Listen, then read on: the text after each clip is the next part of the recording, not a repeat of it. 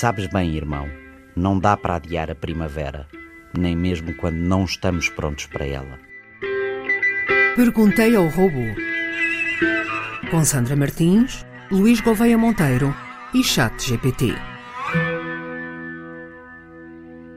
Olá, robô. Conheces os relatos sobre a estreia da Sagração da Primavera de Stravinsky? Sim, conheço os relatos sobre a estreia da Sagração da Primavera de Igor Stravinsky. Ocorreu a 29 de maio de 1913 no Teatro dos Campos Elíseos, em Paris, e é famosa por ter provocado uma reação extremamente divisiva e controversa entre os espectadores. Trata-se de uma obra composta para bailado e orquestra e Stravinsky utilizou ritmos complexos e dissonâncias, que eram inovadores e desafiadores para os padrões da música clássica do início do século XX.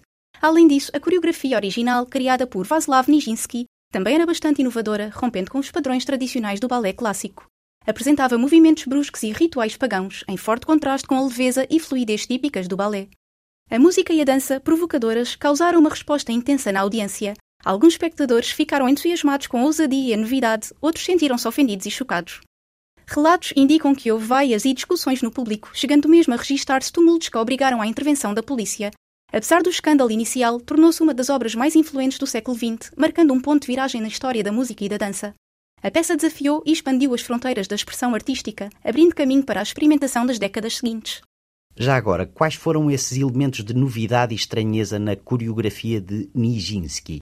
A coreografia de Vaslav Nijinsky para a sagração da primavera foi igualmente revolucionária e contribuiu significativamente para a reação negativa inicial na estreia da obra em 1913, desafiando as convenções da época.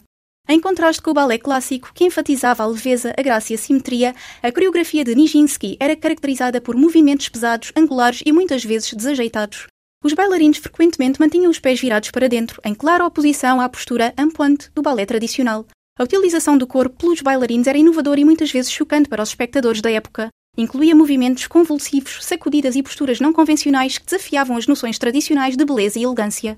A coreografia evocava rituais pagãos e tinha um caráter primitivo e terreno, outra vez em forte contraste com os temas românticos e etéreos em voga naquela era. Ao contrário dos balés clássicos, que geralmente seguiam uma narrativa linear clara, a coreografia de Nijinsky era mais abstrata e episódica, focando-se mais na expressão de um tema ou conceito do que em contar uma história. A combinação desses elementos criou uma experiência de visualização que muitos espectadores da estreia acharam desconcertante e até mesmo chocante. Nijinsky rompeu radicalmente com as expectativas do público para o balé, da mesma forma que a música de Stravinsky desafiou as convenções musicais. Juntos criaram uma experiência avassaladora que provocou uma reação intensa, tanto positiva quanto negativa. Com o tempo, no entanto, tanto a música quanto a coreografia foram reavaliadas e agora são consideradas fundamentais na evolução do balé e da música. Pois é aí que eu queria chegar. Um ano depois da estreia há uma nova récita e a obra não só não é apopada, como é, julgo saber, recebida com unânime triunfo. Sim, estás correto. Após a controversa estreia, em 1913, a obra foi reapresentada um ano depois, em 1914, e teve uma recepção muito mais positiva. Nesta ocasião, a música de Stravinsky foi tocada em concerto, sem a coreografia original, o que permitiu ao público focar-se exclusivamente na música e apreciá-la pelos seus próprios méritos. Além disso, o choque inicial causado pela radical inovação estilística e rítmica da obra pode ter-se atenuado com o tempo, permitindo uma apreciação mais objetiva da composição. O sucesso subsequente e a aceitação crítica da peça mostraram que, apesar da recepção inicialmente tumultuosa, Stravinsky havia criado uma obra verdadeiramente revolucionária que teria um impacto duradouro na música do século XX. Mas espera lá, há outras explicações para duas recepções tão diversas. Não sei se conheces, por exemplo, a proposta de Iona Lehrer. Ele diz que a diferença entre 1913 e 1914 se tratou essencialmente de uma diferença de química cerebral.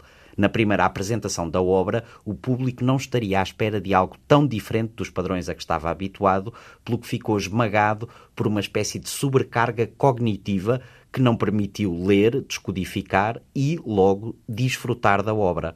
O que já não terá acontecido no ano seguinte, com uma plateia já de sobreaviso e predisposta para um exercício de descoberta de novos padrões. A explicação proposta por Lehrer, um escritor e jornalista conhecido pelos trabalhos sobre psicologia e neurociência, oferece uma perspectiva interessante sobre as diferentes reações do público. Esta perspectiva baseia-se na ideia de que as reações iniciais do público à música podem ser influenciadas pelas expectativas e pela familiaridade com os padrões musicais existentes. De acordo com a teoria de Lehrer, na estreia em 1913, o público acostumado aos padrões convencionais da música clássica enfrentou uma sobrecarga cognitiva ao ser confrontado com a música altamente inovadora e dissonante de Stravinsky.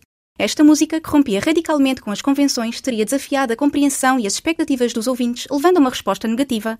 Em contraste, na apresentação subsequente, em 1914, o público já estava mais preparado para o estilo inovador de Stravinsky e, portanto, mais aberto a apreciá-lo. A familiaridade prévia com a obra teria reduzido a sobrecarga cognitiva, permitindo aos ouvintes processar e apreciar a música.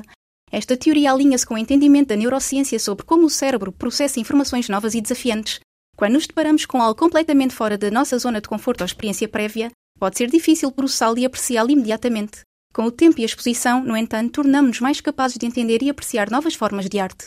E tu, que és especialista em detectar padrões, és capaz de me explicar então que novos padrões musicais foram esses, os de Stravinsky, que os ouvidos de 1913 tiveram de aprender a amar?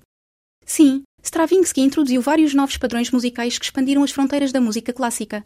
Utilizou ritmos complexos, irregulares e frequentemente alterados, a peça é caracterizada por mudanças abruptas de tempo e padrões rítmicos que não seguem as estruturas convencionais, criando uma sensação de imprevisibilidade e impulsividade. Usou polirritmia, vários ritmos tocados simultaneamente, e polimetrismo, diferentes métricas utilizadas ao mesmo tempo, e isso criou uma textura rítmica densa e multifacetada, muito diferente da simplicidade rítmica predominante no século XX. Empregou harmonias dissonantes, desviando-se das progressões harmónicas tradicionais. Isso deu à música uma qualidade tensa e estridente, contribuindo para a sensação de caos e primalidade inovou ao nível da orquestração explorando novas combinações de instrumentos, criando texturas e timbres únicos. A intensidade e a variação dinâmica contribuíram para o impacto dramático da peça. A estrutura da Sagração da Primavera desvia-se das formas clássicas tradicionais. Ela é mais episódica e fragmentada, com ênfase na repetição e variação de curtos motivos musicais em vez do desenvolvimento linear de temas.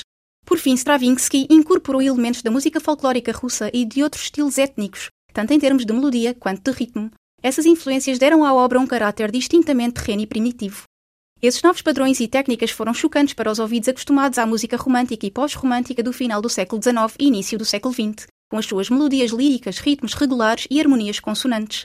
A aceitação e a apreciação da Sagração da Primavera nos anos seguintes demonstraram como a música de Stravinsky foi fundamental na expansão das possibilidades expressivas da música clássica. Pois, robô, é assim a modernidade primeiro estranha-se, depois entranha-se. Até para a semana. Perguntei ao robô.